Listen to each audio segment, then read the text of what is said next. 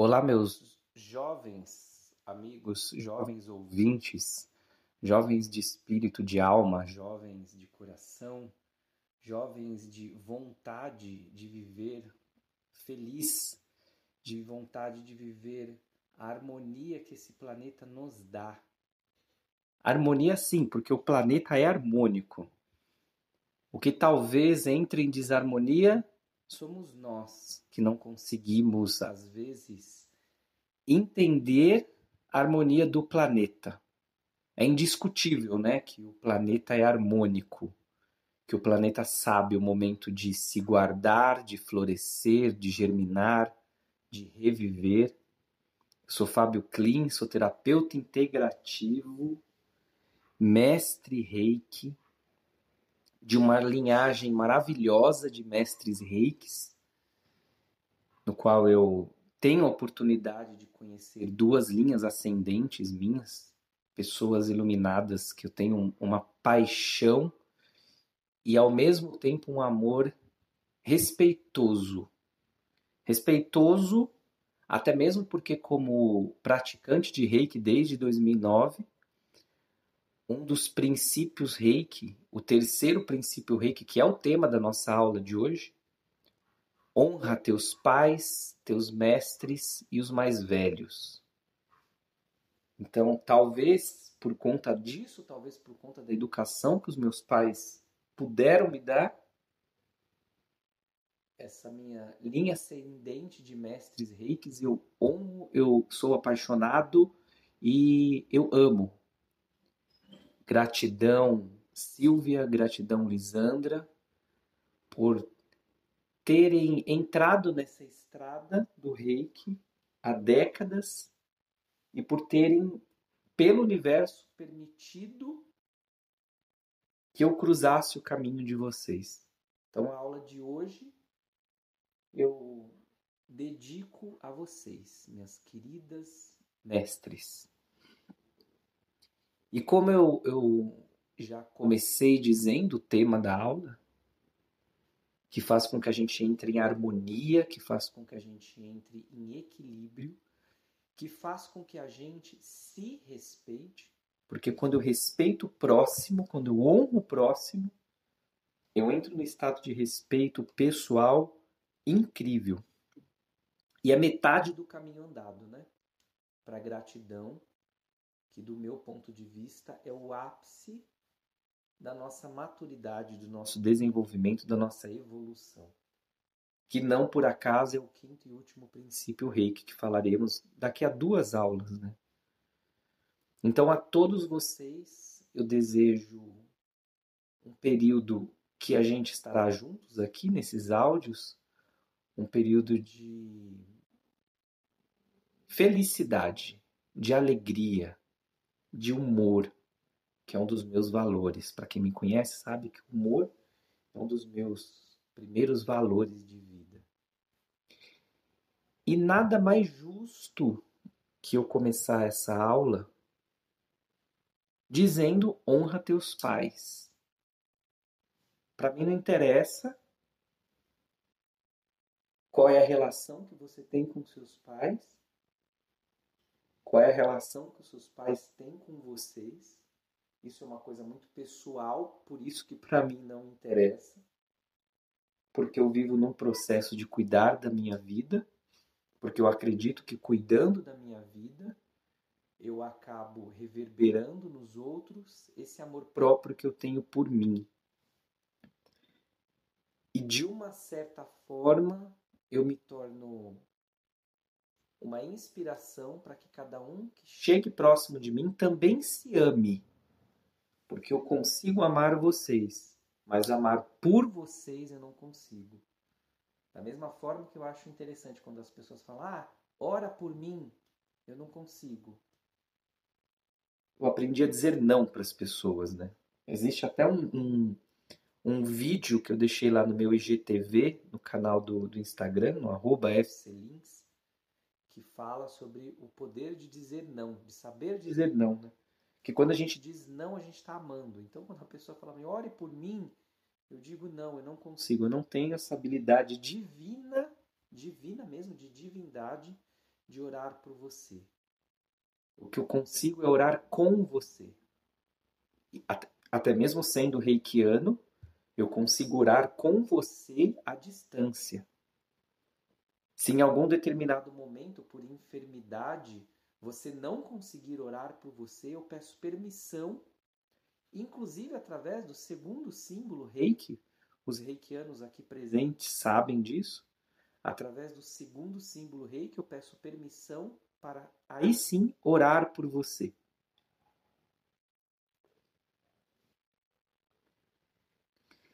Então, quando eu me coloco no meu lugar, quando eu cuido da minha vida, quando eu me amo, uma das primeiras coisas que eu percebo é honre teus pais, honro meus pais. Eu honro meu papai e minha mamãe. O terceiro princípio reiki continua. Seus mestres e os mais velhos. Seus mestres, porque, como eu disse na aula passada, o mestre, para chegar nesse status, para ele ser chamado de mestre, ele percorreu uma estrada, ele percorreu um caminho. Ele cometeu inúmeros erros e ele passa a se tornar mestre quando ele continua cometendo inúmeros erros, desde que esses erros não sejam os mesmos. Eu não me lembro agora qual é o filósofo da, da, da era grega, romana, que no, na entrada do templo estava escrito: Aqui só é permitido erros inéditos. E aí eu me sinto bem, porque eu erro pra caramba, mas eu busco não cometer os mesmos erros, porque cometer os mesmos erros é escravidão, é não olhar para si, é empurrar com a barriga, é colocar outras coisas no lugar como fuga. As pessoas, por exemplo, usam religião como fuga. Fogem para a religião para não se olhar. Fogem para a casa dos amigos para não se olhar. Fogem para a rua para não se olhar. Fogem de relacionamentos para não se olhar.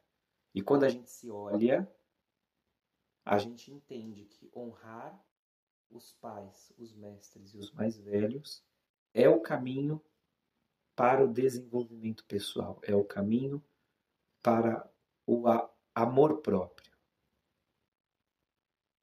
Eu vou estender um pouco essa aula, eu peço permissão para vocês e já aviso que eu vou estender um pouco essa aula, porque para mesmo o reiki sendo tão simples quem é reikiano sabe disso.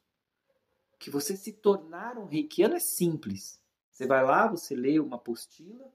A apostila é essa baseada na apostila que foi criada por Mikao Sui, uma descoberta recente, de poucos anos atrás.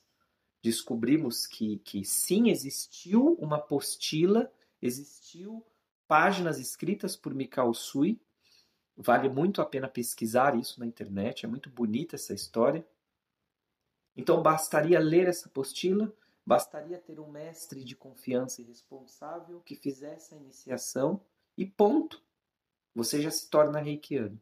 Então é simples. A energia reiki passar através do seu corpo, se manifestar através das suas mãos, dos, dos pontos periféricos do seu, do seu corpo, é simples. Mas da simplicidade que vem a sabedoria. Então eu peço licença para, abrir um pouco essa nossa aula e também trazer conceitos de uma ferramenta que eu sou também apaixonado, que eu também amo, que eu também aplico no meu consultório para os meus clientes, para os meus amigos, que é a constelação familiar, criada por Bert Hellinger. Vale muito a pena pesquisar e estudar um pouco sobre isso. E na constelação familiar, das três leis do amor, que são a base da interpretação do campo morfogenético na constelação familiar. Uma das três leis do amor diz que o maior, o primeiro, o que vem primeiro, sempre será maior do que vem depois. Então, honra teus pais. Então, honra, se for o caso, os seus irmãos mais velhos. Se coloca no seu lugar, porque quem vem primeiro sempre será maior e você sempre será menor do que quem vem primeiro. Então, quando a gente entende esse conceito, quando a gente abre a nossa mente entende esse conceito, honrar pai e mãe, que vem desde os ensinamentos bíblicos, se torna mais fácil. Porque, ora, eu, Fábio, só estou aqui hoje porque houve uma relação química amorosa, amorosa ou não, química sim, de um homem e de uma mulher para eu poder nascer. As pessoas vêm com questionamento. Mas e o filho adotivo? E a pessoa que não conhecia os pais biológicos? Isso não entra nessa questão. O que entra nessa questão é que a minha vida foi gerada por um homem e por uma mulher. E esses, esse par, eu reverencio, eu honro, porque se não fosse a união desse par, eu não teria nascido, eu não estaria aqui agora. Eu não teria cometido todos os erros que eu cometi na vida para chegar aqui agora. Por isso que eu os honro, por isso que eu os respeito, por isso que eu me reverencio até eles. Por isso que eu me debruço em sinal de respeito até eles. Independente se eu os conheci nessa vida ou não. Porque dessa forma eu me coloco no meu lugar. E eu digo isso para as pessoas: se ponha no teu lugar. Para de fazer as coisas dos outros. Para de querer resolver a vida do seu pai e da sua mãe. Para de querer resolver a vida dos seus irmãos mais velhos. Para de querer resolver a vida do vizinho, do presidente, do planeta.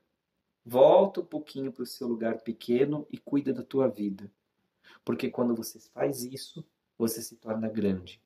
Você se torna um ser de luz.